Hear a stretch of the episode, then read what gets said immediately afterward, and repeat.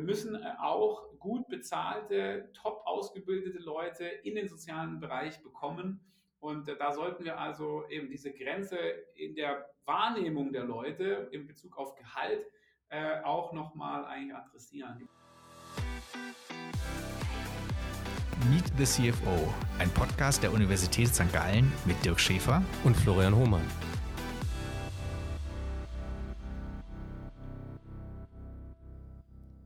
Diese Folge wird unterstützt von Daura, der digitalen Aktienplattform fürs Finanzieren und Investieren in Schweizer Unternehmen. Ja, unser heutiger Gast, Benjamin Adrian, Jahrgang 81, stammt aus einer fußballbegeisterten Familie hat auch selber dann eine Profikarriere gestartet, die er aber bereits mit 26 Jahren auch schon wieder beendet hat und ist seitdem eigentlich sehr bekannt geworden als äh, Sozialunternehmer. Sein soziales Engagement, vor allen Dingen in den Themen Wasser und Hygiene, die ihn immer wieder zu neuen Projekten äh, gebracht haben und vor allen Dingen eben äh, Viva Con Aqua, das Hauptprojekt, was jetzt ein paar Ableger hat, eben sein Baby ist, was er ganz toll vorangetrieben hat und jetzt mit verschiedenen Ablegern auch ähm, bereits erste Knospen trägt.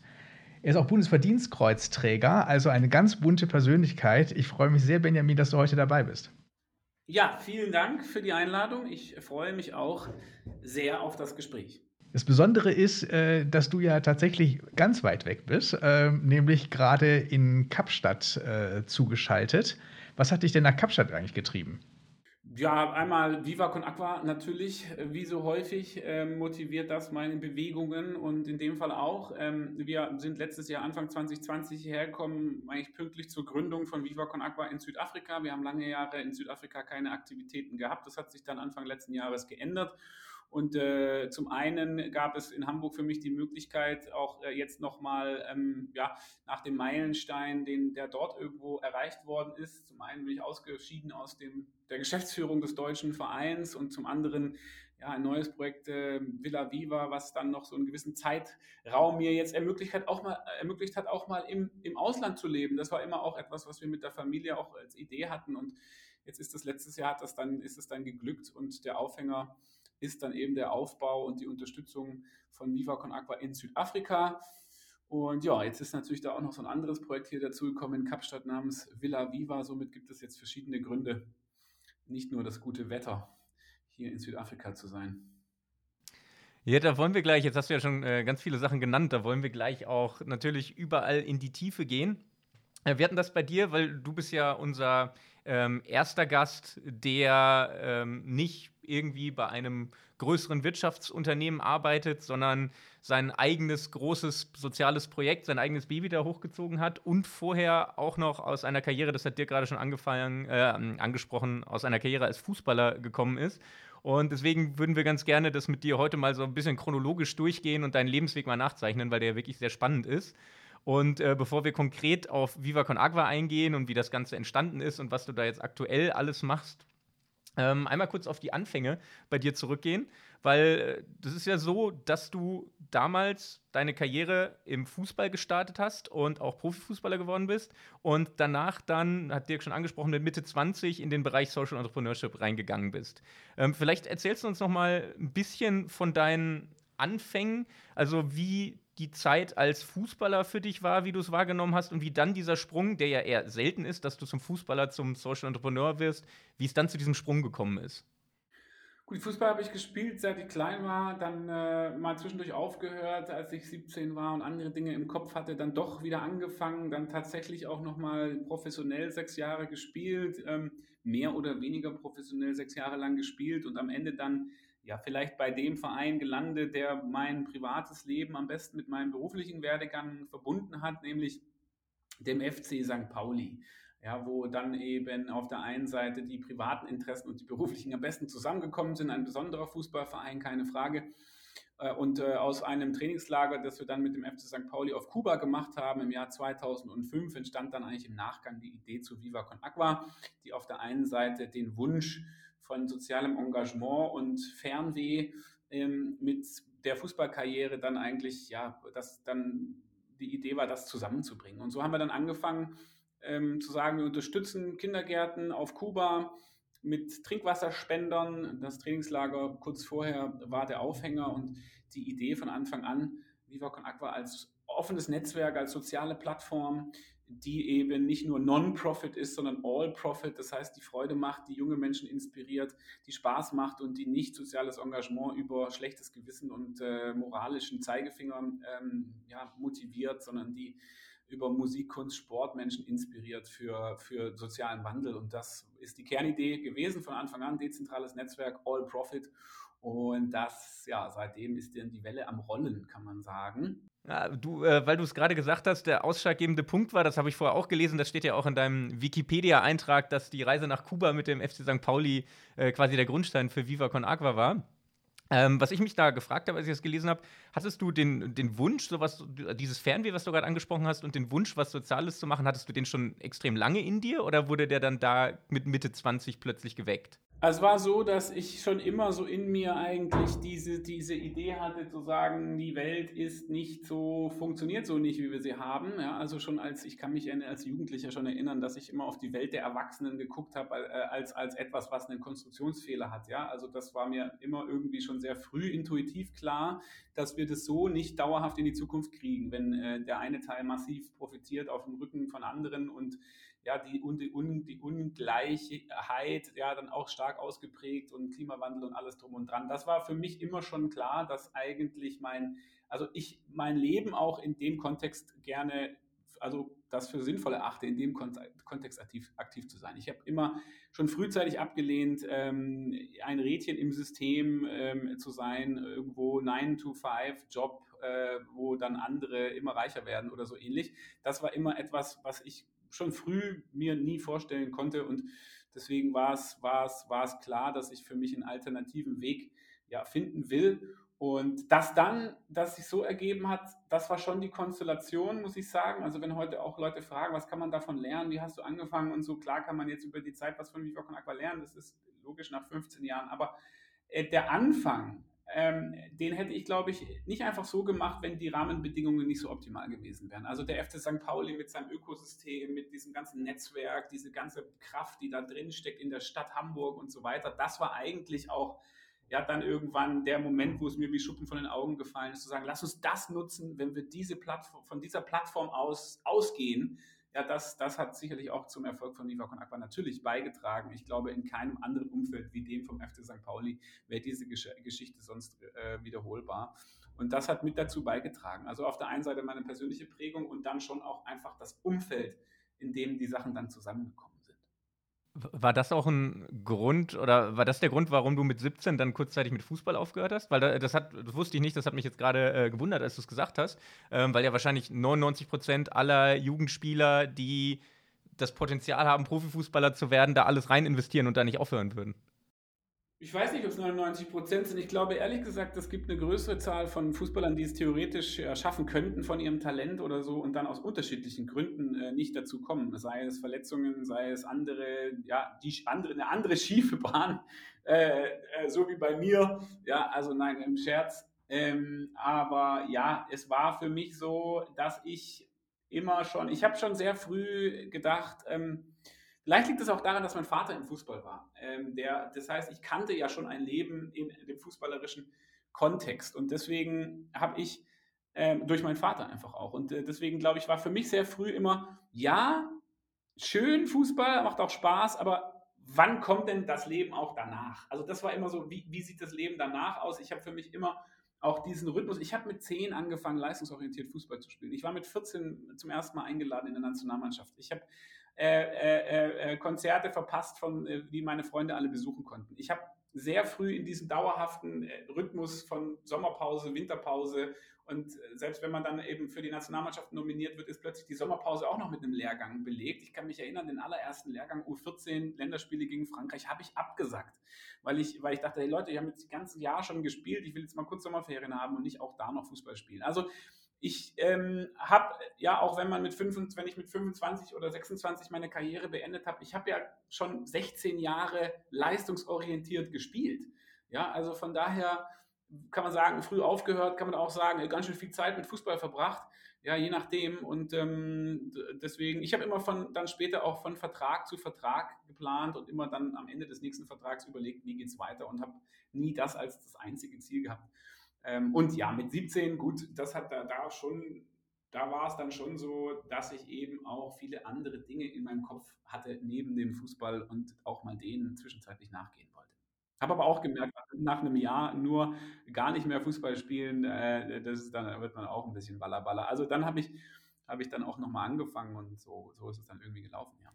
Aber hast du dann trotzdem dann, also dann wieder oder dann doch die Motivation gehabt, äh, zu versuchen, so hoch zu gehen, wie es geht, also noch Profi zu werden und dann das auszureizen, was geht? Oder war das, war das dann gar nicht dein Antrieb, du wolltest einfach wieder kicken und hast dann da gespielt, wo es gerade für dich gepasst hat? Die haben mich überredet, dann wieder anzufangen oder haben mich immer mal wieder gefragt und ich habe dann eben auch gemerkt, gar nicht mehr Fußball spielen nach so langer Zeit war irgendwie dann auch komisch und dann habe ich wieder angefangen. Ich kann mich erinnern, mein Comeback in, in einem Hallenturnier im Glaspalast, ein renommiertes A-Jugendturnier, damals mit dem VfB Stuttgart. Unser Jugendleiter hatte da war sehr streng, der hat so lange Haare wie die, die ich jetzt habe, die, die waren damals nicht erlaubt. Man durfte auch keine Ohrringe oder Ketten tragen oder so und mein Comeback in diesem in diesem Glaspalast Hallenturnier war, mit eben mit langen Haaren wie die, die ich heute habe, zusammengebunden zu zwei Zöpfen. Und ich habe mir von meinem Kollegen den Schuh geliehen, sodass ich den einen Schuh rot hatte und den anderen Schuh grün. Ja, kein Scherz. Und das war mein Auftritt, das war meine Rebellion, das war mein Statement zu dem Zeitpunkt.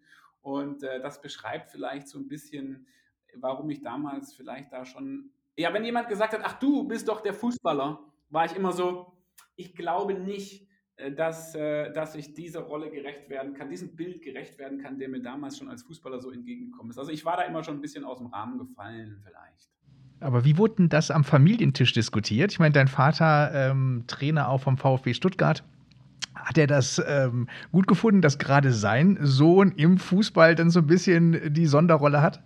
War, das war, ich habe mir da immer schon von meinen Eltern dann nicht so reinreden lassen. Das war so. Also ich habe auch meinen Vater immer so wahrgenommen, er, kann sich da heute so nicht mehr dran erinnern, aber ich erinnere mich eigentlich schon noch dran, dass er damals gesagt hat, hey, du musst was Ordentliches lernen, du kannst dich nicht auf den Fußball verlassen, ja, mach was Ordentliches auch und so weiter und so fort.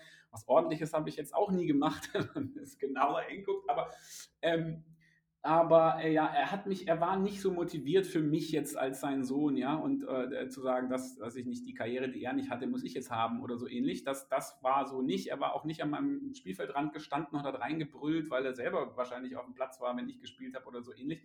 Äh, von daher kann ich mich daran nicht erinnern, dass da ein extremer Ehrgeiz von meinem Vater in meine Richtung ausgegangen ist. Und äh, darüber war ich aber auch immer, eigentlich immer ganz froh. Ich habe das immer als unangenehm empfunden, wenn hinter dem Mitspieler dann ein unfassbar ehrgeiziger Vater steckt. Ähm, und deswegen, ich hatte meinen eigenen Kopf da und meine Eltern haben, ich kann mich erinnern, an einen anderen Kontext, haben die dann immer gesagt, lern doch mal ein Instrument. Und ich war halt als Kind immer auf der Straße und habe Fußball gespielt. Und dann habe ich gesagt, ich will aber, ich habe keinen Bock auf ein Instrument jetzt. Und dann haben die irgendwann gesagt, okay, dann aber werf uns später nicht vor, dass wir dich nicht dazu gezwungen haben. Und äh, ich wünschte, sie hätten mich gezwungen, aber ich werfe es ihnen nicht vor. Ich habe bis heute nicht wirklich ein Instrument gelernt. Aber das war immer so, ich hatte meinen eigenen Kopf dabei und dementsprechend haben die mich dann auch lassen, lassen machen müssen. Weil mit 17, ganz ehrlich, äh, da, da lässt man sich dann halt auch nichts mehr sagen, wenn man sich das in den Kopf gesetzt hat. Also neben eben Eltern, die ja manchmal am Spielfeldrand stehen und wie du gesagt hast, äh, die eigene Karriere im Kind nachvollziehen wollen, gibt es ja gerade im Fußball, weiß ich, ob die dir auch begegnet sind, diese Spielerberater, wo man sich immer so als Außenstehender, ich habe da mit dem Fußball ja gar nichts zu tun, äh, sich fragt, sag mal, was machen die da eigentlich, ja? Ähm, ist das jetzt auch, wenn wir ein bisschen über äh, finanzielle Führung und sowas reden, ich meine, eben eine Sportkarriere ist ja immer beschränkt aufgrund äh, äh, dass irgendwann der Körper auch nicht mehr mitmachen will. Da muss man ja seine Schäfchen eigentlich so ein bisschen vorher ins Trockene gebracht haben. Und so ein Spielerberater versucht ja auch, glaube ich, die besten Verträge für einen auszuhandeln und dass das Ganze dann eben auch äh, lukrativ äh, gestaltet wird. Und trotzdem kann man da ja teilweise abstruse Geschichten zu lesen. Also, dass das auch nicht so eine richtig seriöse Geschichte ist. Äh, ist das dir auch begegnet? Das ist mir schon begegnet. Ich glaube, ich habe einen einzigen Wechsel so ein bisschen von Stuttgart nach Braunschweig damals mit einem Spielerberater gemacht. Der kam mit diesem Verein. Ich habe vorher mit dem nicht zusammengearbeitet, nachher nicht mit dem zusammengearbeitet, nur in diesem, in diesem Wechsel zusammengearbeitet. Ich meine, bei mir war das am Ende vor allem dann dritte Liga, also auch meine Verträge. Ein bisschen hier mal pro Vertrag VfB und so, aber Schäfchen ins Trockene ist da nicht, ja. Also und war da nicht. Also deswegen ähm, FC St. Pauli er hatte damals gar keine Kohle nach der Retterzeit und so weiter. Die waren ja kurz nach der Insolvenz. Von daher muss man da schon klar sein, Fußballprofi in Anführungszeichen, auf jeden Fall nicht in meinem Fall Millionär und ausgesorgt. Ähm, da, vielleicht lag es daran, dass ich nie mit, äh, mit, mit, mit, mit Spielerberatern so richtig zusammengearbeitet habe. Ähm, aber im Ernst, also auch bei St. Pauli, da wollte ich dann unbedingt hin. Da habe ich dann da, alte Mitspieler haben da gespielt, dann habe ich die angerufen und ich wusste, jemand kennt den Trainer, dann habe ich den angerufen. Also ich habe eigentlich selber und dann eines Tages rufte mich ein befreundeter Spielerberater, hatte mir, wollte mir helfen in dem Moment. Äh, dann hat aber der Trainer schon von St. Pauli mich direkt angerufen und auf dem Weg nach Hamburg von Braunschweig aus ruft mich mein Spielerberater, Anführungszeichen, Freund an und sagt, Benny, ich habe gerade mit dem Trainer geredet und der erzählt mir gerade, du bist auf dem Weg nach Hamburg und du hast mir kein Wort davon erzählt. Ja, da war der ein bisschen sauer auf mich. Also ich habe ich hab mit denen nie zusammengearbeitet so viel. Liegt auch daran, dass ich die Millionenkarriere nicht gemacht habe. Ich glaube schon, im großen Fußball braucht man jemanden, der einen unterstützt, der sich damit auskennt, der die Verträge gestaltet. Manche machen das mit ihrem Vater oder mit ihrem Bruder und manche machen das dann mit Spielerberatern. Und natürlich sind das mafiöse Strukturen.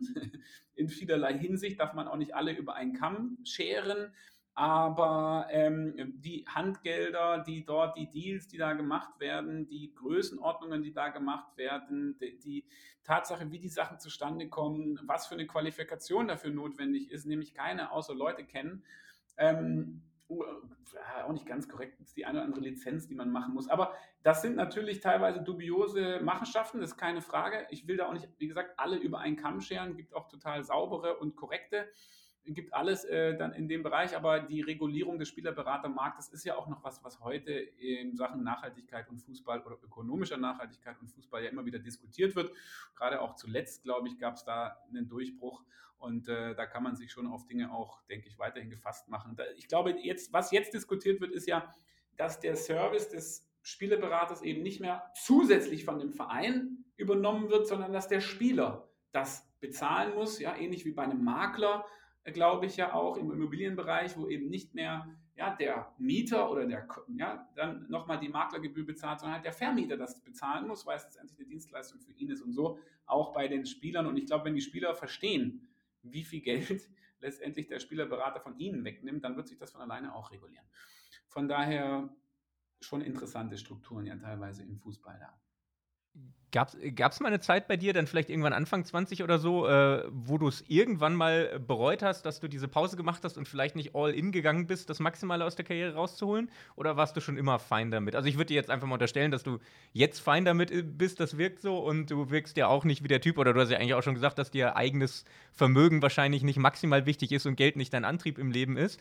Ähm, aber vielleicht so Anfang 20, wenn alte Kollegen von dir in die Bundesliga gegangen sind, viel Geld verdient haben, ist ja nicht nur die Kohle, sondern auch der Wettkampf, oder? Wenn man schafft, Bundesliga-Profi zu werden und gegen die großen Vereine zu spielen. Äh, hast du dann irgendwann mal gedacht, verdammt, warum habe ich nicht mehr investiert? Oder war, war, das immer für dich alles okay, weil du eh auch andere Ziele hattest und dich nicht als den typischen Fußballprofi gesehen hast?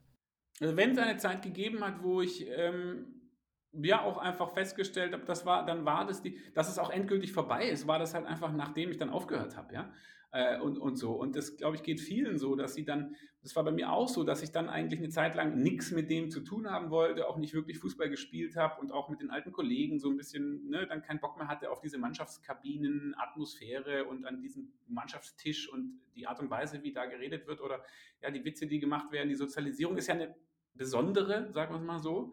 Und äh, dann, nach einer Zeit, ich, weil ich aufgehört habe, war ich, dann habe ich da auch einen klaren Schnitt mal gemacht für eine Zeit. Und dann habe ich schon gemerkt, zum Beispiel, ich habe dann teilweise nachts Fußball geträumt. Ja? Also ich habe dann teilweise, ich habe dann teilweise in, in meinem Traum Fußball gespielt.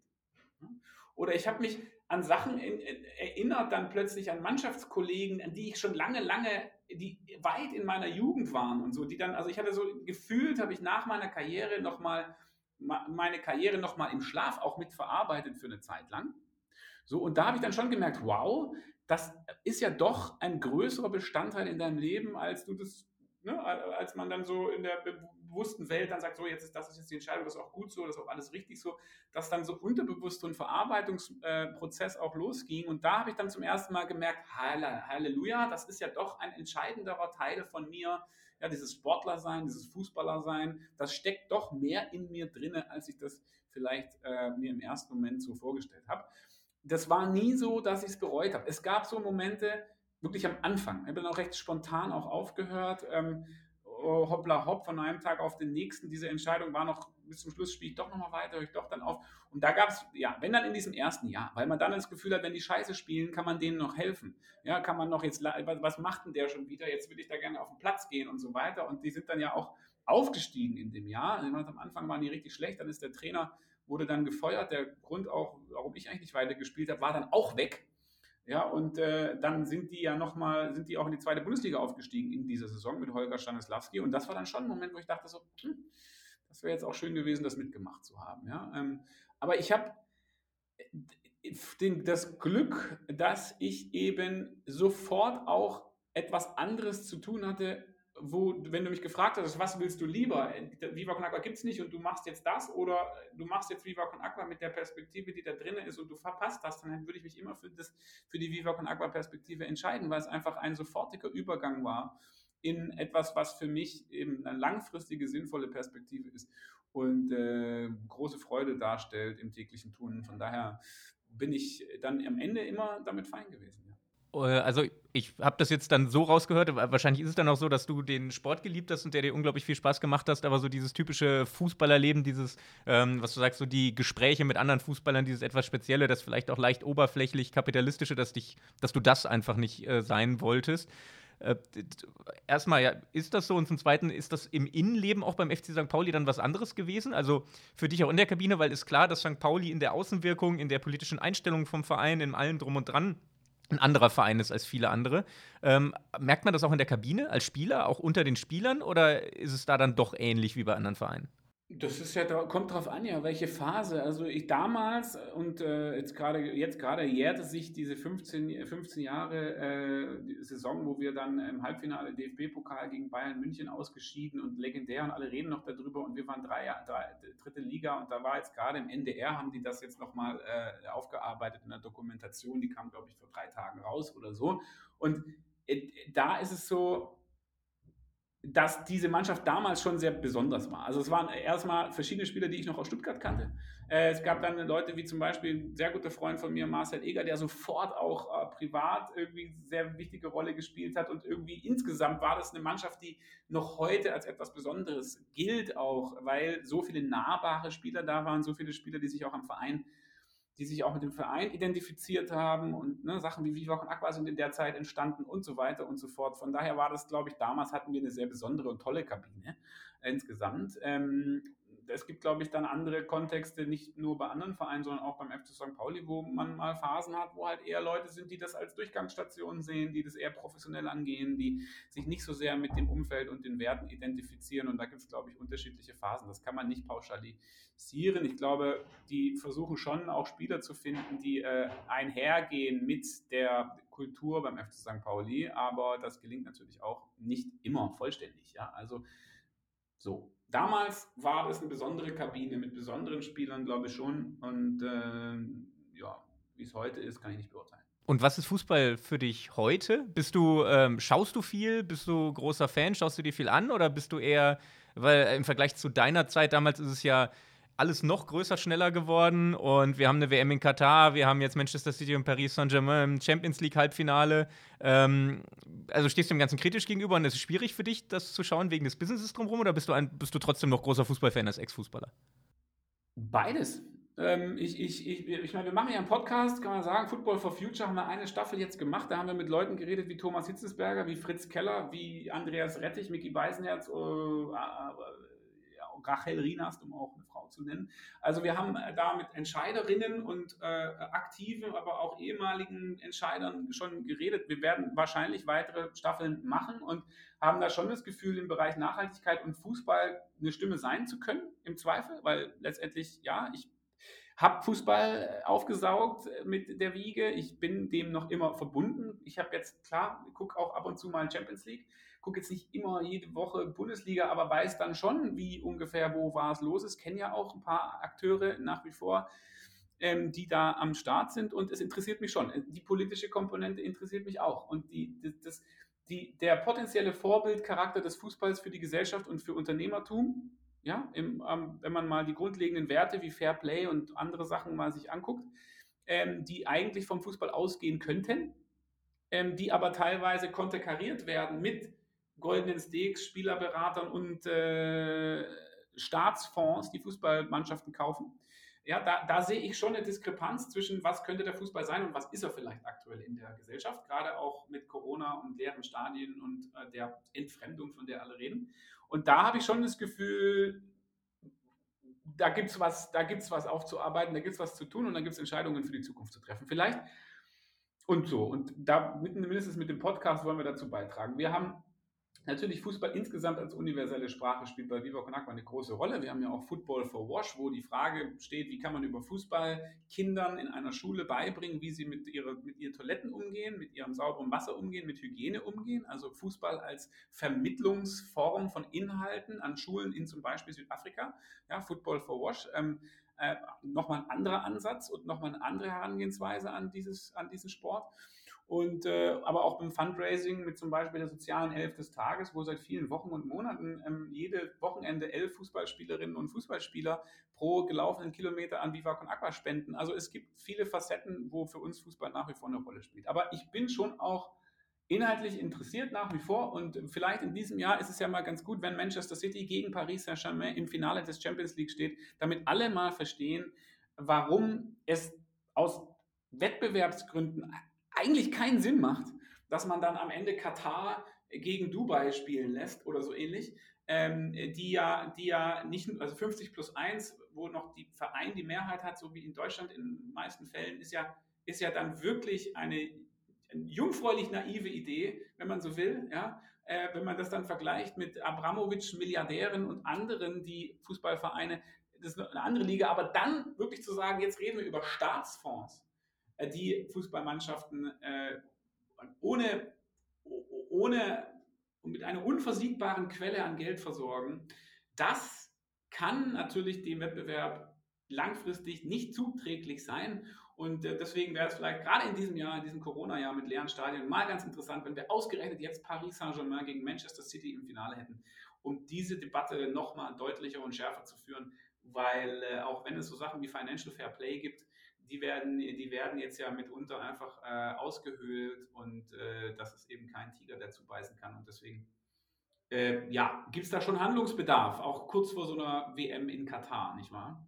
Ja, die, die spielen übrigens im Halbfinale gegeneinander, ist schon ausgelost. Ähm, Paris ausgelost, und City. Okay. Ja, Alles spielen im Halbfinale gegeneinander. Äh, deswegen ist äh, quasi Real Madrid muss jetzt der Retter des Fußballs sein, damit Chelsea, City oder Paris da den Titel nicht holen. Das ist auch eine komische Situation. Ja, drei englische Vereine, ganz klar, der, äh, mit ganz klarem wirtschaftlichen Vorteil, nicht nur aufgrund der Besitzverhältnisse, ja, also Abramovic, Katar und ich weiß gar nicht, Man City, Katar ist, glaube ich, Man City ne? und Paris Saint-Germain ist dann ja, ein anderer Emirat. So, also da haben wir jetzt drei private, privat, äh, gut, Real Madrid wollen wir nicht, ne? also hat dann andere Themen. Da ist es dann der, der spanische Steuerzahler, der bezahlt oder so ähnlich. Aber ähm, nein, klar, englische Vereine mit einem klaren wirtschaftlichen Vorteil, Fernsehgelder spielt noch mit, mit eine Rolle die ja noch einigermaßen gerechtfertigt sind, ja, weil die zusätzlichen Einnahmen aus den Fernsehgeldern in England, die kommen ja auch einfach durch ein wahnsinnig viel größeres Interesse für den englischen Fußball in zum Beispiel Afrika.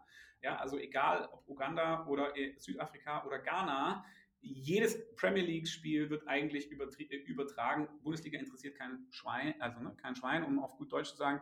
Das heißt, ähm, da hat man ja zumindest noch eine einigermaßen marktgerechte Begründung, warum so viel Fernsehgelder dort verdient werden, weil die Leute weltweit einfach sich viel mehr dafür interessieren.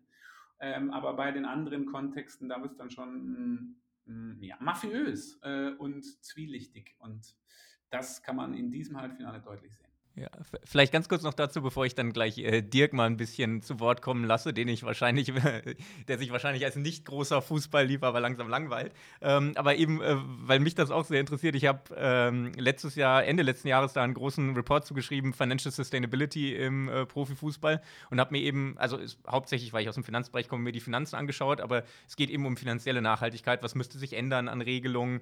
Äh, was läuft gut? Was läuft schlecht aktuell?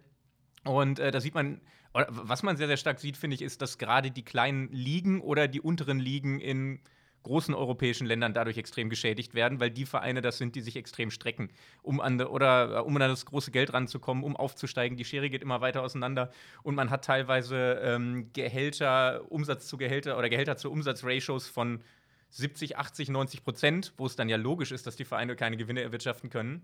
Ähm, aber das ist dann immer die Investition in die Zukunft. Ich zahle jetzt zwei Jahre so viel Gehälter und versuche dann hochzukommen und an die größten Töpfe ranzukommen.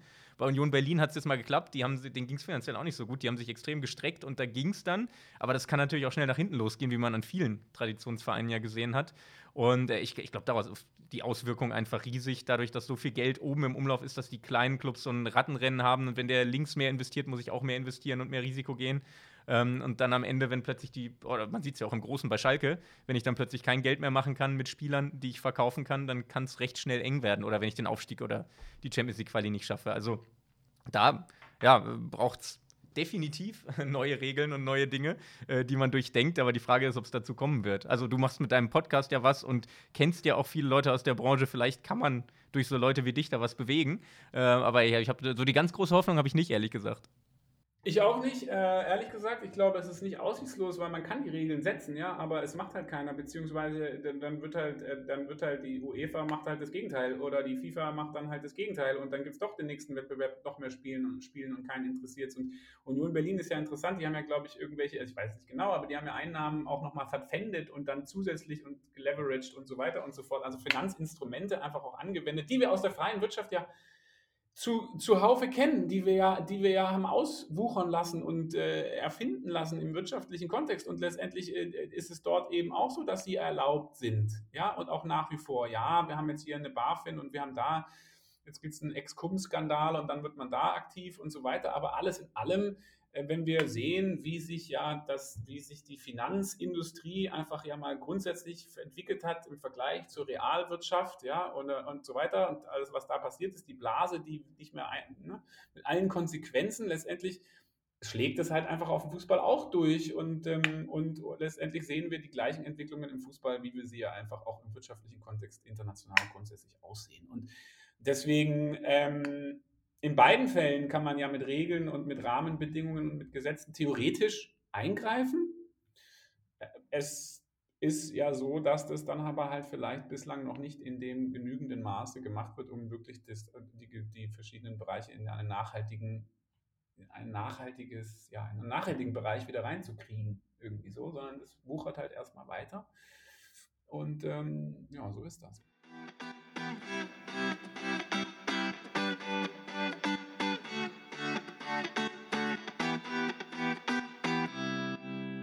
Werbung. Benny Adrian hat es gerade schon erwähnt. Wer stehen bleibt, der fällt zurück. Genau deshalb gilt eben das olympische Motto höher, schneller, weiter für viele weiterhin.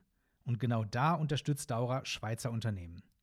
Genau, denn die Daura hilft Schweizer Unternehmen dabei zu wachsen, insbesondere KMUs, da diese durch die Daura schnelle und kostengünstige Möglichkeiten der Eigenkapitalfinanzierung bekommen.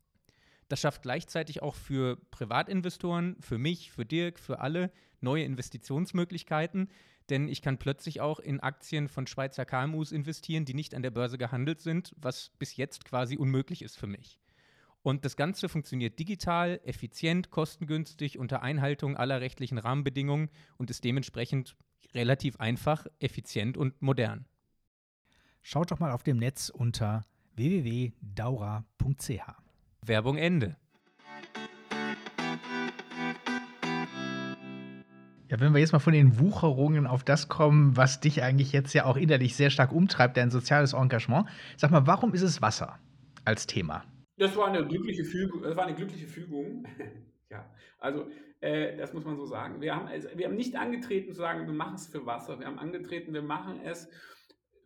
Wir machen ein Netzwerk, das sich gemeinsam mit Freude engagiert. So, und wofür machen wir es denn? Und dann sind wir auf Kuba auf die Welthungerhilfe gestoßen, die letzte Organisation, die noch auf Kuba tätig gewesen ist, nachdem Fidel Castro alle anderen runtergeworfen hatte von der Insel.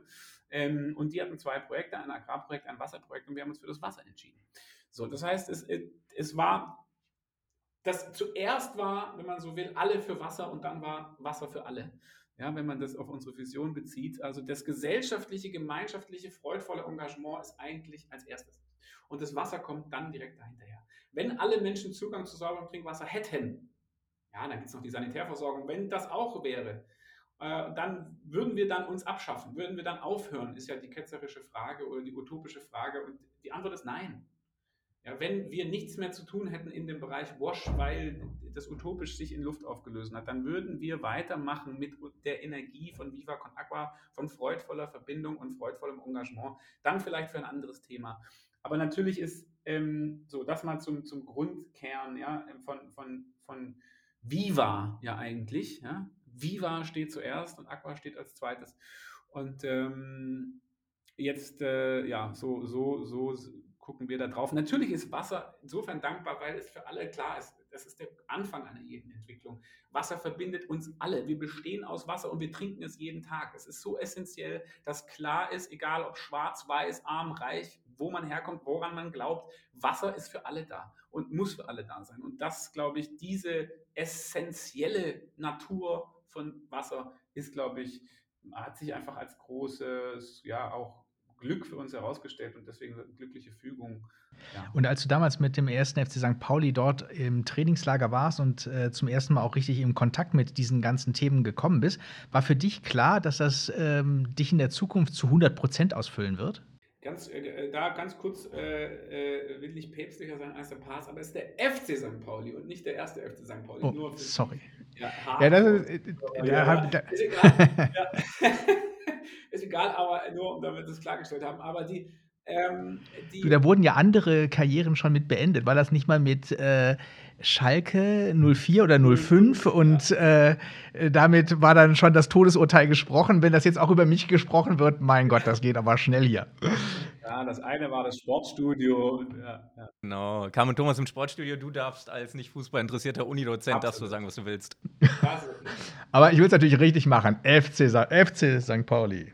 Ja, genau. Pauli ist auch nicht okay, St. Pauli ist okay. Aber ja, also die, die ist jetzt, wir wollen ja, wie gesagt, man muss ja heutzutage auch aufpassen, ja, überall sind dann die, sind dann die, die, die Sprachpolizei ja heutzutage auch unterwegs. Ja, das ist ja auch ganz, äh, dann ähm, bin ich da eigentlich auch gar kein Freund davon, wenn man, wenn man bei jedem Wort aufpassen muss, was man sagt, weil man sofort sonst, naja, egal, anderes Thema. Ähm, die, nein, natürlich nicht. Die Frage war ja, ob ich mir vorgestellt habe, dass daraus ein Job wird oder mich 100% und so weiter. Niemals. Also es war niemals der Plan. Wir haben ja 50.000 Euro wollten wir sammeln für Kuba und wollten ein bisschen so, äh, dass daraus dann ein Job für mich entsteht und ein Job für viele andere entsteht. Das war zu keinem Zeitpunkt, gerade am Anfang war das nicht äh, intendiert und nicht vorhergesehen und das hat sich dann im Laufe der Zeit so entwickelt. Und dieses Entwickeln ähm, hast du ja vorangetrieben, aktiv, oder? Ja, natürlich. Wir haben einfach eine Möglichkeit nach der anderen genommen, wie die auf den Weg gekommen sind. Und wir haben natürlich auch einfach reingerufen in den Wald und da kam viel raus, also viel Unterstützung von Tag 1, weil wir einfach gesagt haben, haben offene Plattform, jeder kann, jede kann mitmachen. Ja, und, und die Leute haben dann mitgemacht. Und es gab also viel proaktiv, was auch auf uns zugekommen ist auf der einen Seite und natürlich auch andere Dinge, die wir proaktiv angestoßen haben. Und so sind wir dann einfach, wie Materia sagt, von Level zu Level immer weiter. Und vermeintlich sagt man ja immer, dass zum Beispiel eine Aktiengesellschaft ähm, besonders eben auf Gewinnerzielung aus sein muss, um eben ihre Eigentümer zu befriedigen und dass das eben bei Sozialunternehmen gar nicht der Fall ist. Aber das stimmt ja eigentlich gar nicht, weil gerade ihr müsst ja eben transparent sein über die Spenden, die ihr bekommt, wie die weiterverwendet werden und ihr macht das ja auch äh, sehr gut. Das heißt, auch gerade ihr müsst ja so diese Dinge der finanziellen Führung sehr gut im Griff haben, dass es eben nicht versickert, dass ihr keinen großen Wasserkopf habt, äh, der einen großen Teil der ähm, Einnahmen dann wegfrisst, äh, sondern ihr wollt ja eben, dass das Geld dort ankommt, wofür ihr es geplant habt, nämlich für eure Wasser- und Sanitärprojekte, die ihr da entsprechend plant. Äh, wie stellst du das für dich sicher, dass du sagst, ähm, das habe ich im Griff?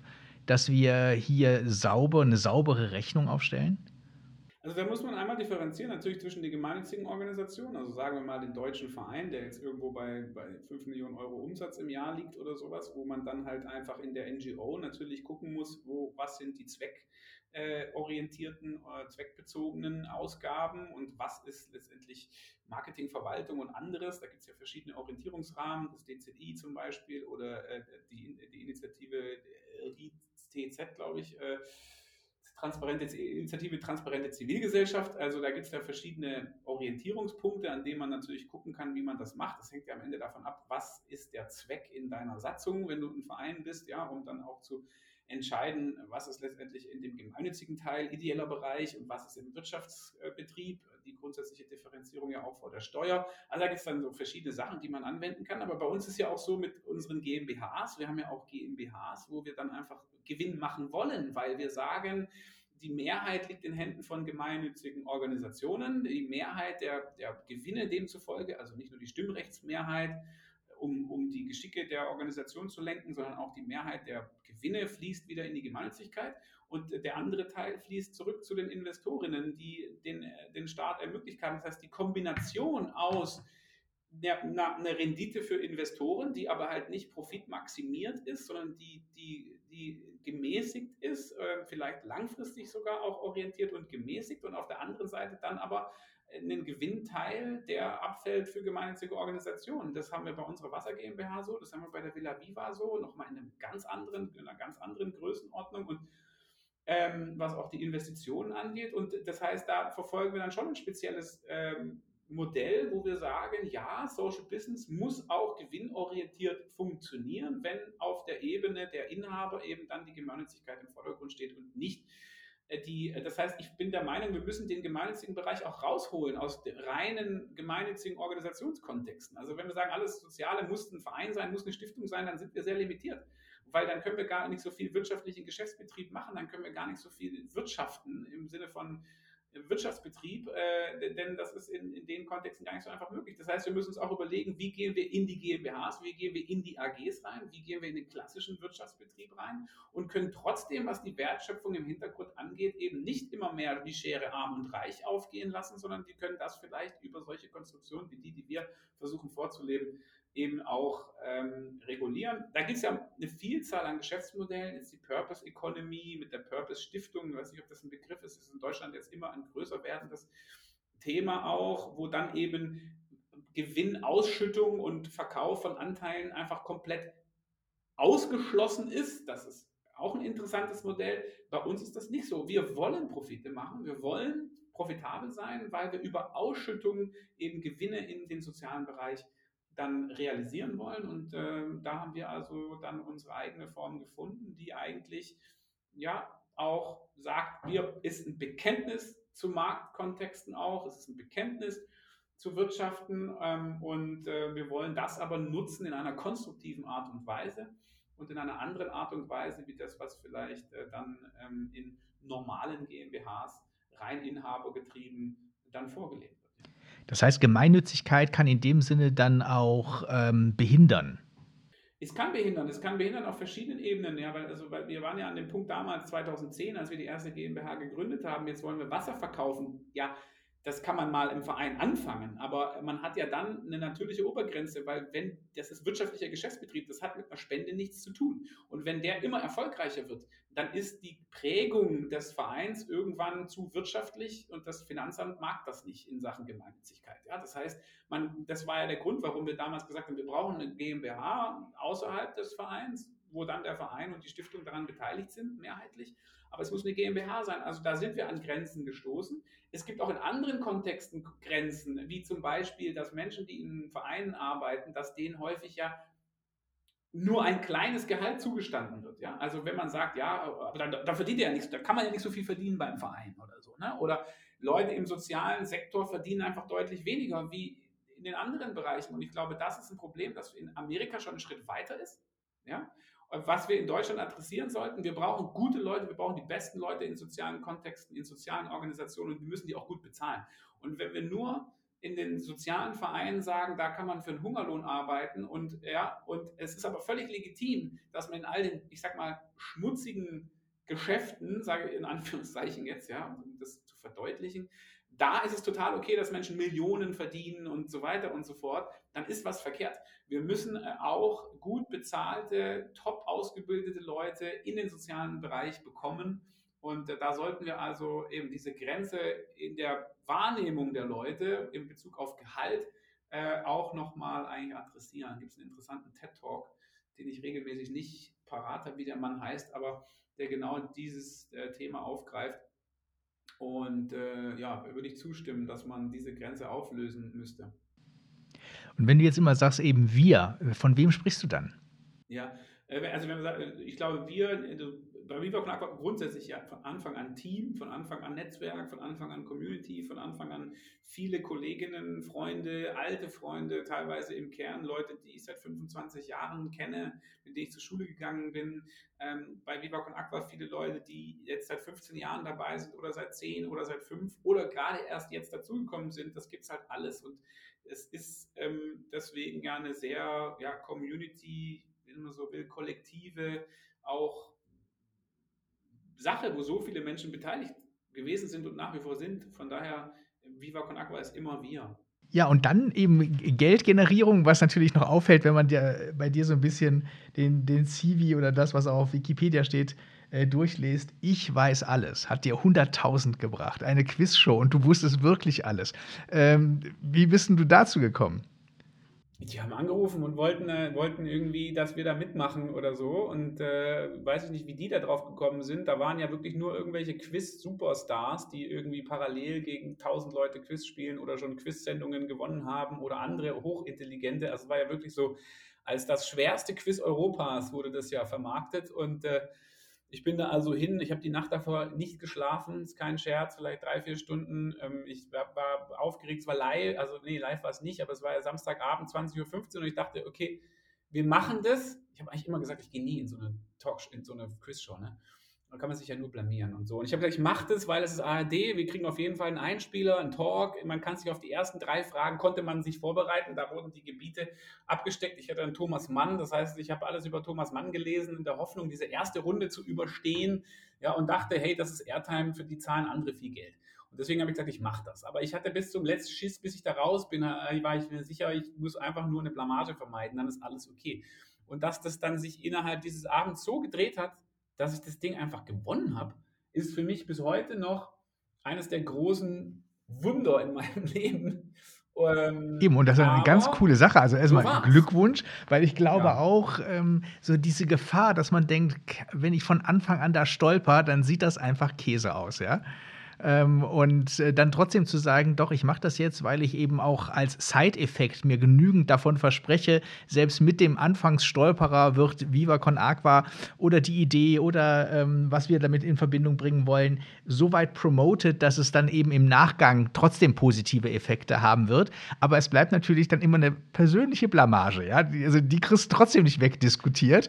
Und ähm, ich meine, das Leben ist doch lang genug, was vor einem liegt. Da möchte man eigentlich ja nicht so gebrandmarkt abgehakt werden, oder?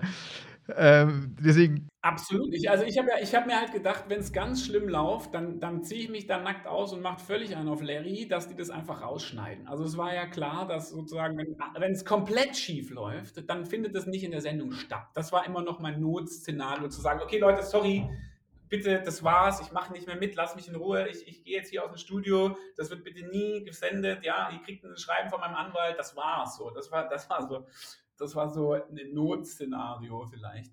Aber wie gesagt, ja, das, ich habe eher da so auch so ne, eher so eine Worst-Case-Analyse in meinem Kopf durchlaufen und habe ehrlich gesagt niemals daran gedacht, dass äh, das am Schluss äh, dann tatsächlich zu einem Sieg reichen würde. Also als ich dann im Finale war, dann habe ich ja gewartet auf meine andere Finalistin, Partner und so, aber da war ja schon klar, mehr als jemals erwartet und dass dann im Finale ich auch noch diese wahnsinnig intelligente Frau äh, da gibt es ein paar lustige Geschichten ähm, über, über das Ganze.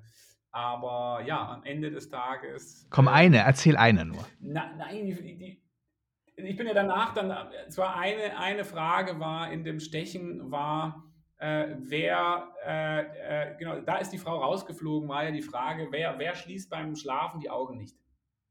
Ja, wer macht die Augen nicht zu? Schlange, Eidechse äh, oder äh, Krokodil. So, Krokodil habe ich ja schon gesehen in Uganda, die machen die zu. Im Nil habe ich die gesehen. So, bei, dem, bei der Eidechse, da habe ich gedacht, die schließen ja die Augen so, ihr kennt das doch, ja, wenn das Chamäleon die Augen so schließt. Das war deswegen, aber für mich, ja, die Eidechse macht die ja auch zu. Deswegen habe ich Schlange gesagt. Das war richtig. Die Frau hat gesagt Krokodil. Ich wusste, das ist nicht richtig, weil die, äh, die habe ich gesehen, schlafen mit Augen zu. So, jetzt habe ich der Frau danach geredet, dann haben wir darüber diese Frage geredet und gesagt, aber bei Eidechse war meine Idee doch hier, das Chamäleon. Und ich so, Chamäleon ist gar keine Eidechse. ja, zum Beispiel. Also das heißt, meine, meine teilweise Her Herbeiführungen, die zu einer richtigen äh, An Antwort geführt haben, waren teilweise in der Herleitung komplett falsch. Ja, ähm, und das war dann zum Beispiel lustig, dass diese Frau das natürlich wusste und meine Herleitung komplett dupiert, dupieren konnte. Aber in dem Fall war es egal, weil Schlange war richtig, äh, Krokodil war falsch und dass der Kolumbus eben auf den Bahamas angekommen ist, ja, das war ja die letzte Frage. Da wusste ich schon, als die Frage gestellt war, noch bevor die Antworten da waren, wusste ich schon, scheiße, ich weiß, ich kenne die Antwort tatsächlich. Und äh, da kam also ein bisschen Glück dazu. Ja, aber das gehört es ja auch so. Aber sag mal, trotz dieser nicht Worst Case, sondern eben Best Case ähm, diesem Best-Case-Ausgang hat man dich danach aber nicht mehr bei Wer wird Millionär oder so gesehen. Nein, natürlich nicht. Das, das ist natürlich das, das schwerste Quiz Europas gewonnen. Ja, meine Quizkarriere ist beendet. Okay. Ab, eindeutig, eindeutig beendet. Ähm, Wenn es am schönsten ist, soll man okay. aufhören. Das schwerste Quiz Europas gewonnen. Danke, ich bin äh, raus den Titel kann dir keiner mehr nehmen. So, und das Geld, was du gewonnen hast, ist ja dann auch äh, Viva Con Aqua zugute gekommen, soweit ich weiß. Ja, das ist richtig. Das habe ich gespendet. Ich glaube, ich bin offiziell, äh, also wenn man nicht Unternehmen anguckt, sondern Privatpersonen, bin ich offiziell in unserem CRM-System, in unserem Customer Relationship Management System, bin ich der größte Spender, als, weil offiziell das eine Spende von mir dann gewesen ist, die dann dort eingegangen ist von der ARD. Und ich glaube, ich werde momentan als der größte Privatspender bei Viva Con Aqua de St. Pauli e.V. geführt. Ein netter kleiner Ergebnis. Ja, also wenn es einen äh, Beweis braucht, dass du da mit äh, Herzblut dabei ist, dann ist der auf jeden Fall ähm, gegeben. Du, wenn du jetzt nach vorne guckst, wo soll denn das Ganze hinführen? Ja, jetzt geht es erstmal um Südafrika. Jetzt haben wir hier ein neues äh, Baby gestartet, Villa Viva in Kapstadt. Wir haben äh, das ist ein neues, neues Geschäftsmodell, äh, ganz klar mit dem Ziel, auch in der Zukunft eine Plattform physische Orte zu schaffen. Das heißt, ähm, ja, Orte zu schaffen, wo das Viva Con Aqua Leben, aber auch das, was darüber inspiriert werden kann, stattfinden kann. Das ist jetzt hier in Kapstadt losgegangen. Im Februar hatten wir hier Schlüsselübergabe. Es geht um vier Grundstücke mit 39 Zimmern und da sind wir gerade am Umräumen und renovieren, dass wir am 1.10. die erste Saison machen können. Und ich plaudere jetzt mal insofern aus dem Nähkästchen. Am 21.06. gibt es eine Pressekonferenz in Hamburg. Da werden wir dann zu weiteren Plänen Stellung nehmen. Äh, und da, es gibt schon da was in der Pipeline. Also das ganze Villa Viva-Thema ist sicherlich da die Zukunft und ähm, für mich auch persönlich. Aber Moment, wer soll denn da in diese 39 Zimmer einziehen? Äh, na, also wenn du nach Kapstadt kommst, kannst du das machen. Ähm, kann man auf der Internetseite buchen. Es ist einfach, äh, wir sind hier in einer der touristischen, attraktivsten Städte wahrscheinlich auf dem afrikanischen Kontinent, äh, was in der Regel und ich glaube auch dann nach Corona wieder unglaublich äh, nachgefragt sein wird. Und ähm, es gibt, besteht hier seit 30 Jahren. Wir haben die Zahlen gesehen, war meiste Zeit sehr erfolgreich. Also ähm, das werden Menschen aus der ganzen Welt sein, also sehr international. Die Statistiken sagen 50 Prozent aus Deutschland, 50 Prozent aus der ganzen Welt, Brasilien, Neuseeland, Kenia, Schweiz, Norwegen, egal. Und all diese Menschen können hier sein, ähm, neben den Künstlern, die wir unterbringen, neben den Viva Con Aqua Aktivisten, die wir unterbringen und Aktivistinnen. Das heißt, ähm, aber es wird eine radikal internationale Gruppe sein, die hier eincheckt und wieder auscheckt hm, für ein bis drei Tage oder auch mal für vier Wochen, je nachdem.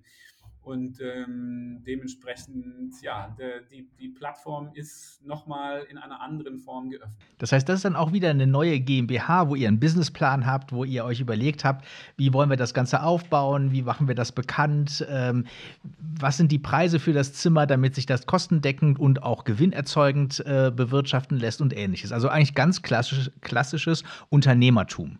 Um genau zu sein, ist es eine GmbH und zwei LTDs, ja, also eine GmbH in Deutschland als Holding und dann einmal eine Villa Viva Guesthouse Cape Town LTD und eine Villa Viva House Cape Town LTD. Also es sind insgesamt drei Organisationen an der Stelle.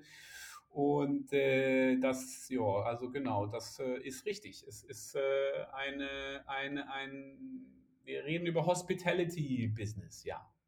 Und äh, sag mal, gibt es auch äh, Kritiker, die sagen, mein Gott, also eben die Stiftung, äh, sozusagen, das ist das Gefäß für die Gutmenschen. Ähm, das wird gar nicht mehr so in den Mittelpunkt geraten, weil eben die unternehmerischen Aktivitäten drumherum, die natürlich auch der Stiftung zugutekommen über die äh, Gewinne, aber wo natürlich auch äh, mehr Freiheiten bestehen, dass diejenigen, die daran beteiligt sind, sich einbringen und äh, ihre eigenen Ideen umsetzen dass das als störend empfunden wird? Äh, ja, wir hatten diese Auseinandersetzung schon 2010 mit der Wasser GmbH. Jetzt plötzlich eine GmbH, jetzt plötzlich kommerziell, jetzt plötzlich Wirtschaftsbetrieb. Was?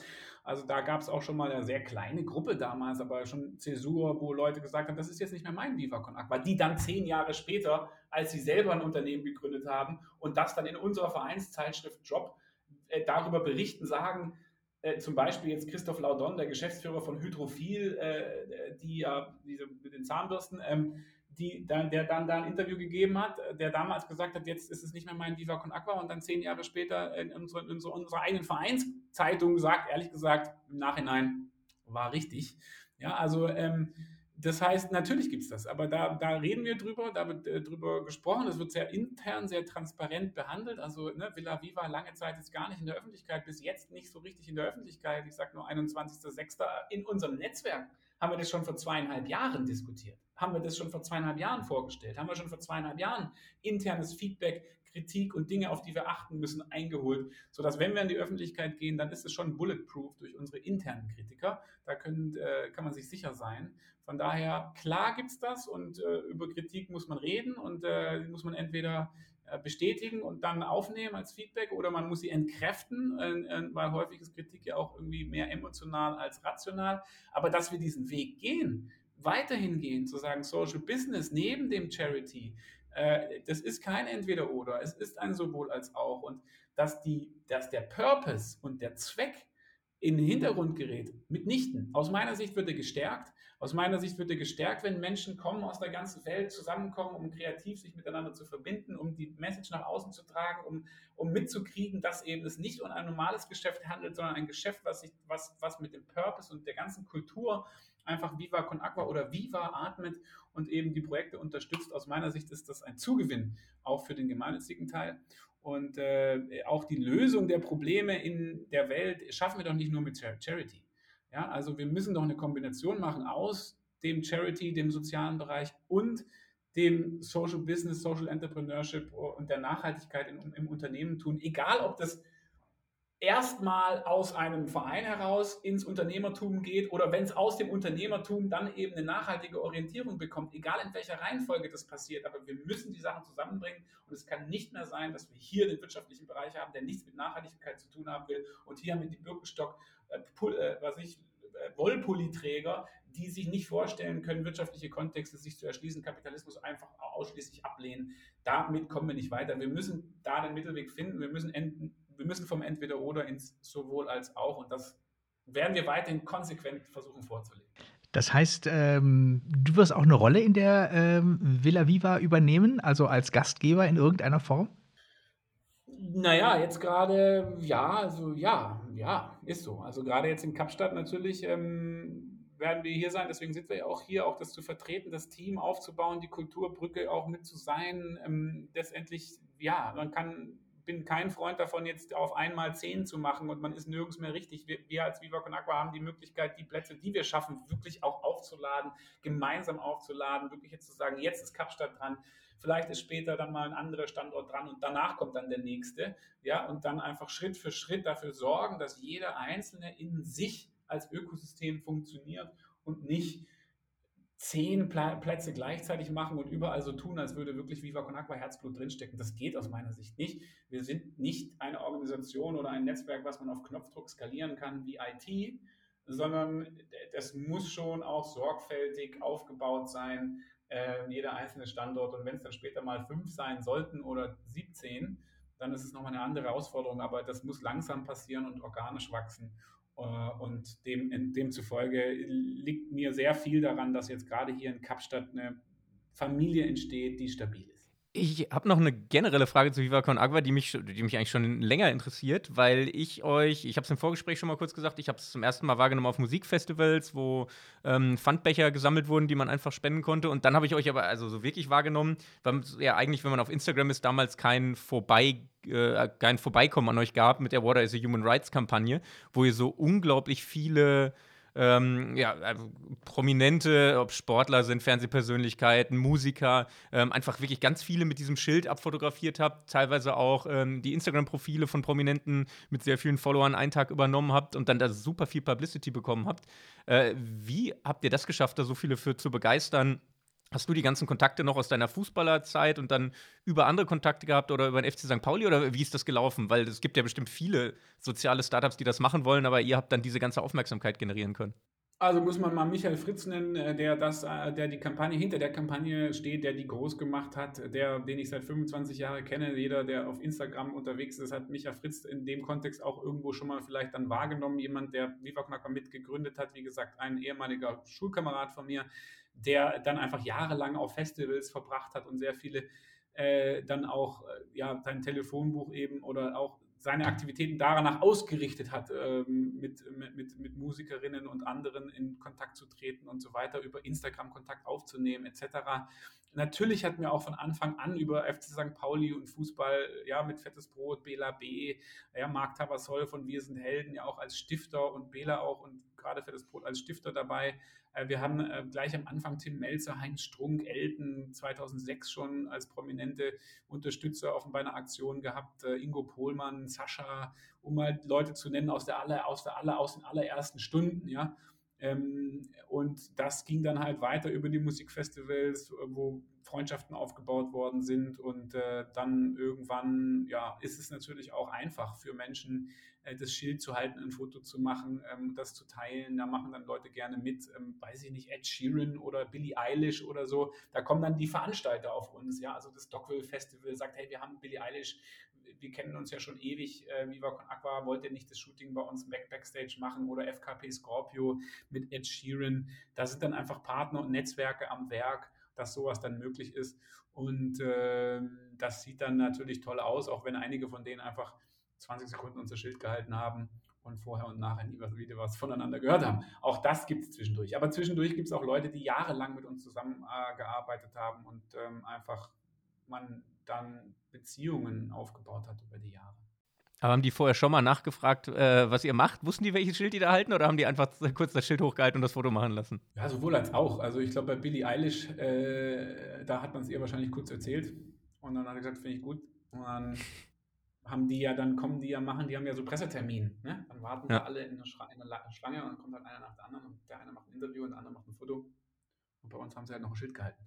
Ah, so, da gibt es ja unterschiedliche Konstellationen. So, aber ähm, genau, mit dem Wu-Tang Clan äh, gab, hat man dann, gab es dann halt auch ein bisschen Abhängen auf dem, äh, äh, auf dem äh, Splash Festival, weil man da irgendwie ja, eher dann einen Draht zugefunden hat oder so.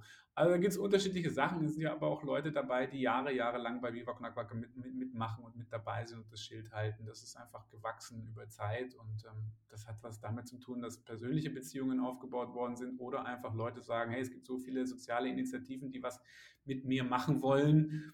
Bei Viva Con Aqua fühle ich mich sicher und Fettes Brot hat mal gesagt am Anfang, jetzt haben wir endlich einen Grund, all die anderen äh, Anfragen abzusagen, weil wir uns einfach bei Viva Con Aqua auch irgendwie zu Hause fühlen. Und ähm, so ist das dann einfach natürlich gewachsen. Also letzter Block, äh, noch ein paar Sachen außerhalb von Viva Con Agua und Fußball. Ähm, persönlich, wir haben ja jetzt schon gesagt, du lebst gerade in Kapstadt, bist in Südafrika. Ähm, erster Punkt, ganz persönlich, wie lange planst du da zu bleiben? Willst du danach nach Deutschland zurückkehren? Ist da, oder gibt es da sogar schon ein Datum, dass das nur zeitlich befristet ist, oder willst du jetzt erstmal da bleiben? Nein, ich wollte jetzt im April natürlich kommen. Ähm, das haben wir uns jetzt Gott sei Dank anders überlegen können und, und das mit dem Visa ging jetzt nochmal anders. Das heißt, im Juni werde ich in Deutschland sein. Und äh, aber grundsätzlich in 2021 und wohl auch 2022 unser Lebensmittelpunkt mal Kapstadt. Mein Sohn geht hier zur Schule und so und ähm, deswegen dieses und nächstes Jahr und 2023, je nachdem, äh, gibt da so ein größeres Projekt in Hamburg, was dann Ende 2023 die Türen öffnet. Ähm, und ja, deswegen ist 2023, Ende 2023 eigentlich auf jeden Fall auch Hamburg dran, je nachdem, wie sich das jetzt zeitlich entwickelt. So, so. Aber wer weiß, uns gefällt es natürlich jetzt gerade auch sehr gut. Momentan ist es, ist es der Kontrast zu Deutschland natürlich einigermaßen gravierend und deswegen mal sehen, wie das alles läuft. Ähm, aber sonst ab in 20, also werden sowieso auch immer die Verbindungen nach Hamburg stark sein und bleiben. Und äh, ich bin nicht nur täglich in Zoom-Calls mit Hamburg, sondern werde auch physisch regelmäßig präsent sein. Und, und wann unser Lebensmittelpunkt wieder zurück in den Norden Deutschlands ähm, kommt, das werden wir mal sehen. Wie ist denn die aktuelle Situation bei euch? Also ich habe gesehen, die Zahlen sind ja auch wieder deutlich zurückgegangen in Südafrika. Die zweite Welle liegt zurück. Man hat es in Deutschland in den Medien ja damals um Weihnachten sehr stark mitbekommen äh, mit der Mutante. Ähm, als da, ich glaube, das war die erste, über die diskutiert wurde. Jetzt gibt es ja genug, aber die, als die, über die südafrikanische diskutiert wurde. Äh, wie ist aktuell jetzt die Situation und vielleicht auch in anderen afrikanischen Ländern, wo du wahrscheinlich auch viel mehr Einsicht hast als wir, weil hier in den Medien wird ja meistens über die USA, über Brasilien wird viel gesprochen aktuell, aber ähm, von afrikanischen Ländern hört man eigentlich recht wenig, wie es da gerade aussieht. Man muss erst mal sagen, aus meiner Sicht war die südafrikanische die zweite Mutante nach der britischen. Also ich glaube, ah, die wurde sein, in ja. einem Atemzug dann mit der britischen genannt und so weiter. Da muss man mal zwei Sachen, Sachen, Sachen sagen. Erstens, die britische Mutante, wenn ich das richtig sehe, ist in Deutschland mittlerweile auf, für über 80 Prozent der Infizierten äh, verantwortlich, die südafrikanische Mutante für 0,8 Prozent. Ja. ja. also dass man da einfach äh, einmal das in, in, in, put it in perspective. Und außerdem ähm, ist die südafrikanische Mutante, die heißt so, weil die hier entdeckt worden ist aufgrund der guten Genom Genomlabore und den Möglichkeiten, die hier sind. Die ist mitnichten hier entstanden und noch weniger, die kommt auch nicht von hier. Die ist mittlerweile in über 40 Ländern nachgewiesen. Und da muss man aufpassen, wenn man von der südafrikanischen Mutante redet, nur weil die hier gute Labore haben, sowas rauszufinden. Ja, also das ähm, glaube ich, um da die Medienberichterstattung, die ich da ja auch mitbekommen habe, und Leute, die jetzt wegen Südafrika unfassbar nervös sind. Also in Deutschland ist diese Form von Corona für 0,8 Prozent der Fälle verantwortlich im Moment. In, in, in, in, in Südafrika ist so, in Kapstadt, glaube ich, gestern waren elf Infizierte offiziell. Die, die Krankenhäuser sind leer. Ähm, wie, wie, es ist wie von Wunderhand, muss man sagen. Die zweite Welle abgeebbt von einem Tag auf den nächsten, jeden Tag weniger auf jetzt unter 1000 Fälle meistens pro Tag.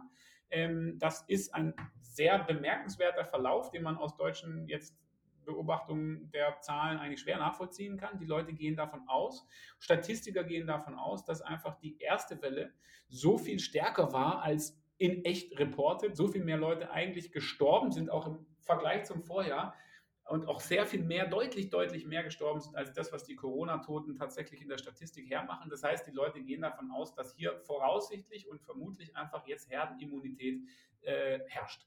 Ja, das ist eine These äh, und auch eine These, warum eben nicht nur die Zahlen niedrig sind, sondern auch einfach die Krankenhäuser leer sind, obwohl Strände offen, Restaurants offen, äh, ein relativ laxer Umgang mittlerweile mit, äh, ich bin gestern Uber gefahren, die Uber-Fahrer haben keine Masken mehr an und so weiter und so fort. Gefühlt ist Corona abgehakt und es ändert sich aber nichts an, an den infizierten Zahlen.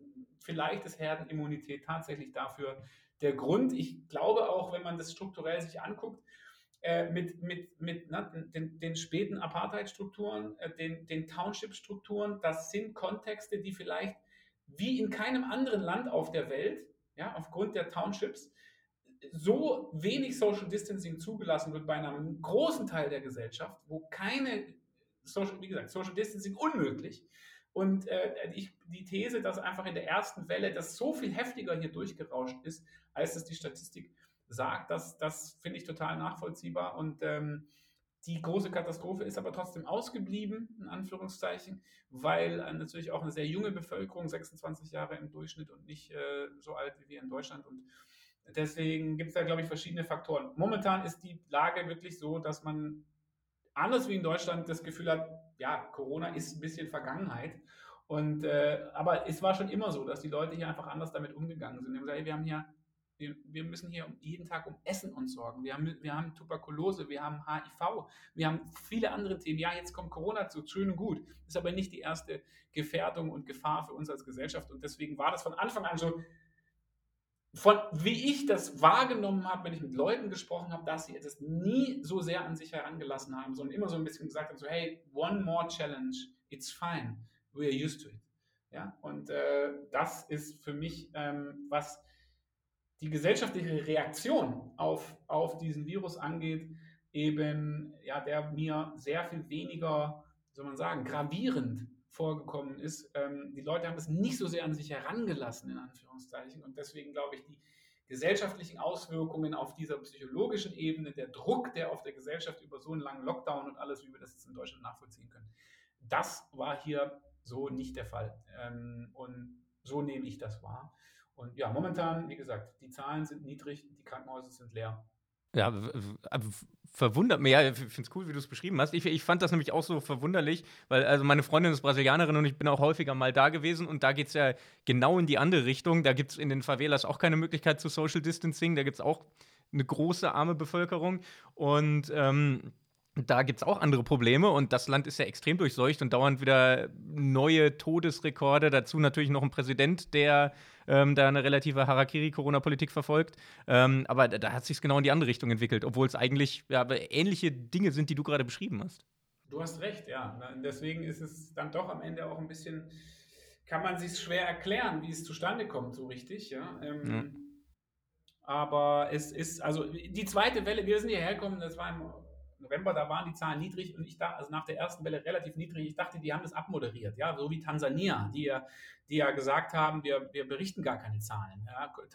Corona ist eine Hoax, hat, das, das haben wir, wir berichten einfach nicht und so weiter. Der, interessanterweise oder ne, skurrilerweise ist der, Tansan, der, der, der Präsident von Tansania an Corona, man munkelt an Corona verstorben, ja, also aber da sieht man halt, wie, wie freihändig natürlich in anderen afrikanischen Ländern auch diese Statistiken teilweise behandelt werden, wie sie zu einem politischen Instrument werden, wie sie, wie, wie. Und in Deutschland diese Möglichkeit haben wir nicht. Ne? Also jeder, der, der, der krank ist, geht zum Arzt und dann ist er in der Statistik und die Statistik wird nicht gefälscht und die Maßnahmen sind logisch und folgen dieser Statistik. Und das ist natürlich sehr transparent, bürokratisch geregelt und da gibt es keinen, das ist eine Maschine, die läuft ab.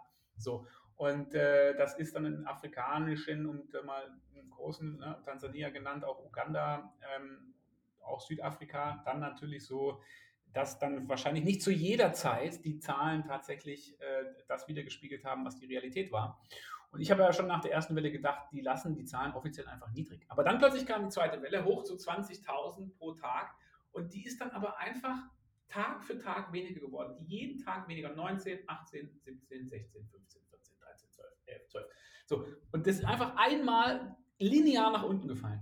Und seitdem ist die sehr niedrig. Und es ist für mich auch ein erstaunlicher Verlauf. Ich kann mir den auch nur schwer erklären. Gut. Äh, ja, die letzte Frage war, weil du vorhin gesagt hast, du hast ja wirklich dafür plädiert, dass die fähigsten Menschen in dem Bereich Social Entrepreneurship geholt werden. Ähm, das war ja eben auch dein Plädoyer dafür, dass nicht alles äh, rein sozial sein muss, sondern man durchaus auch eine GmbH gründen kann. Äh, sollen wir, uns hören nämlich auch ja natürlich naturgegeben viele Studierende unserer Uni. Ähm, sollen wir die alle motivieren, sich mal bei Viva Con Agua zu bewerben? Da sind viele unternehmerisch begeisterte Menschen dabei. Ähm, gibt wahrscheinlich viele Argumente, sich mal bei euch zu bewerben und für euch zu arbeiten, oder? Ja, Viva Con Agua Schweiz geht ja auch, ja. Also, ja. Äh, oder halt einfach äh, dann auch die eigene unternehmerische Tätigkeit im Kontext Viva Con Agua, ja. Also man man kann natürlich sagen, ich möchte jetzt dafür den Verein arbeiten, für die GmbH, machen, was die eh schon machen, mitmachen. So. Oder, oder es gibt vielleicht Ideen und Gründer und Gründer und Gründerinnen, äh, die sagen, vielleicht können wir in Kooperation mit Viva Con Aqua und der gesamten Plattform unsere Geschäftsmodelle starten oder von Anfang an auch inkubieren. Ja, das finde ich auch spannend, gerade äh, wenn man es eben mit auch unternehmerisch denkenden und, und agierenden Personen zu tun hat, dann auch schon diese, diese, ja, die, die anfänglichen Geschäftsmodelle von Anfang an vielleicht gleich kooperativ zu entwickeln.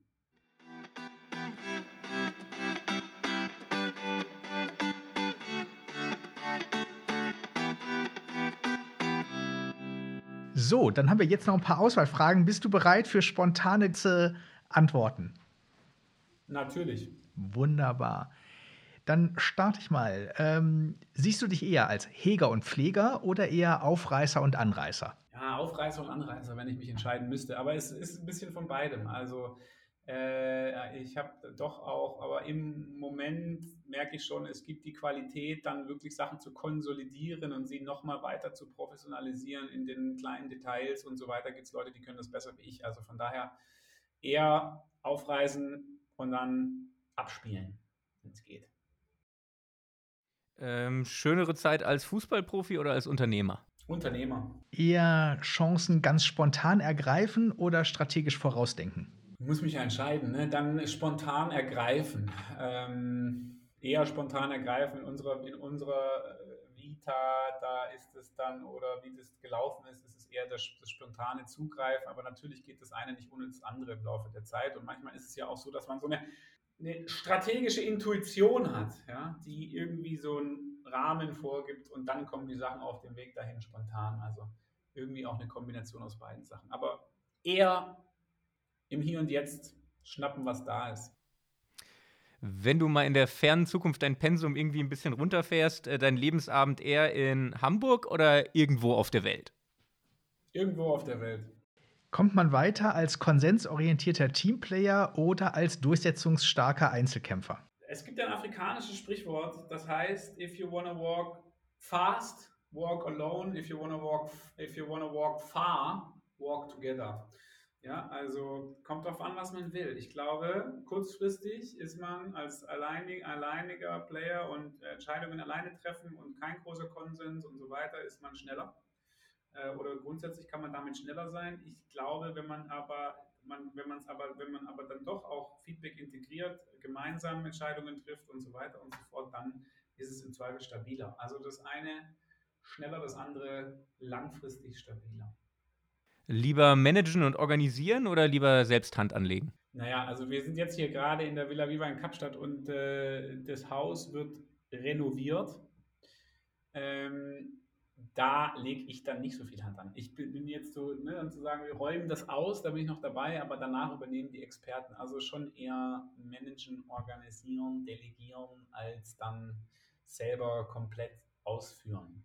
Wenn es auch mal Urlaub sein darf, äh, eher Wohnmobil oder eher Hotel? Wohnmobil. Oder Villa Viva. Genau, Gasthaus. Ähm, äh, da ich glaube, dass dir wahrscheinlich beide Vereine nicht so nahe stehen. Ähm, deutscher Meister lieber Bayern München oder Leipzig? Ganz ehrlich, also eigentlich ja Bayern. So. Aber nach all den Jahren wäre Leipzig doch mal ganz gut, oder? Also ich meine, nur so zur Abwechslung. Ähm, das würde ich eigentlich mal ganz gut finden, dass mal jemand anderes auch deutscher Meister wird, außer Bayern München. Wenn die jetzt beide lange nicht deutscher Meister gewesen wären und so weiter und so fort, dann würde ich wahrscheinlich Bayern München sagen lieber sesshaft werden oder als Nomade alt werden? Ähm, also, ehrlich gesagt, auch mit Villa Viva und so, das ist ja so sesshaft werden als Nomade oder so. Also äh, temporäre Sesshaftigkeit. Ähm, und zu Hause auf einer Plattform von verschiedenen Villa Vivas oder so, stelle ich mir eigentlich schön vor. So, ja, also schon, schon am Wechsel von Orten, aber überall zu Hause sein. Wie ist das mit deiner Familie abgesprochen? Da muss man ja irgendwie so wirklich die gleiche Wellenlänge haben, damit das äh, für alle funktioniert, ne? Ja, also meine Frau hat ganz früh schon mal gesagt, sie hat sich wünscht irgendwie ein, ein, ein, Hostel zu leiten. Das ist äh, ganz interessant. Äh, das hat sich so ergeben, dass das jetzt möglich ist. Also wir sind da grundsätzlich auf einer gleichen Wellenlänge unterwegs, natürlich gerade auch mit den Kindern muss, ist das natürlich nochmal was anderes. Die kann man nicht so häufig, glaube ich, aus ihren Kontexten immer wieder neu herausreißen. Von daher wird es schon eine interessante Frage sein. Der eine Wechsel von Hamburg nach Kapstadt, gerade von meinem Sohn, der jetzt elf ist, den hat er lieben gerne mitgemacht. Aber ich glaube, so richtig oft hätte er dann auch nicht Bock, dann immer wieder, ne? Und dann irgendwann ist man zum ersten Mal verliebt und dann zum ersten Mal dies und so weiter. Und äh, von daher, ja, die Kinder, auf die muss man dann schon Rücksicht nehmen und das dann muss mit denen natürlich. Und noch einmal zurück nach Deutschland und auch außerhalb vom Fußball einfach als Stadt, äh, Hamburg oder Stuttgart? Hamburg. Ja, da wird ja dann auch die Pressekonferenz, nehme ich mal sein, äh, nehme ich mal an, am 21.06., die du schon angekündigt hast, zum großen äh, Villa Viva Launch stattfinden. Wir drücken dir ganz fest die Daumen, dass das ein ganz toller Start wird, den ihr dort äh, hinlegt und dass auch vor allen Dingen die Rahmenbedingungen es zulassen, dass ihr sehr schnell sehr viele Gäste aufnehmen dürft und die ein tolles Erlebnis bei euch äh, feiern werden und äh, auch in Kontakt mit eurer Idee kommen, dass man also so ein bisschen auch beides hat, äh, dieses faszinierende Land, die ganz tolle Stadt äh, Kapstadt, ich durfte sie auch schon einmal erleben und äh, aber eben auch eure äh, Viva Con Aqua Idee, die dort bestimmt zum Tragen kommen wird, dass das alles eine Kombi gibt, die einzigartig ist und die dazu führen wird, dass wir dann irgendwann die Villa Viva eben nicht nur in Kapstadt erleben dürfen. Von daher ganz herzlichen Dank, dass du dabei warst. Hat Spaß gemacht. Dankeschön. Vielen Dank. War sehr kurzweilig und ja, danke fürs Gespräch. Viele Grüße in die Schweiz. Danke. Viel Erfolg jetzt noch. Danke. Meet the CFO, ein Podcast der Universität St. Gallen mit Dirk Schäfer und Florian Hohmann.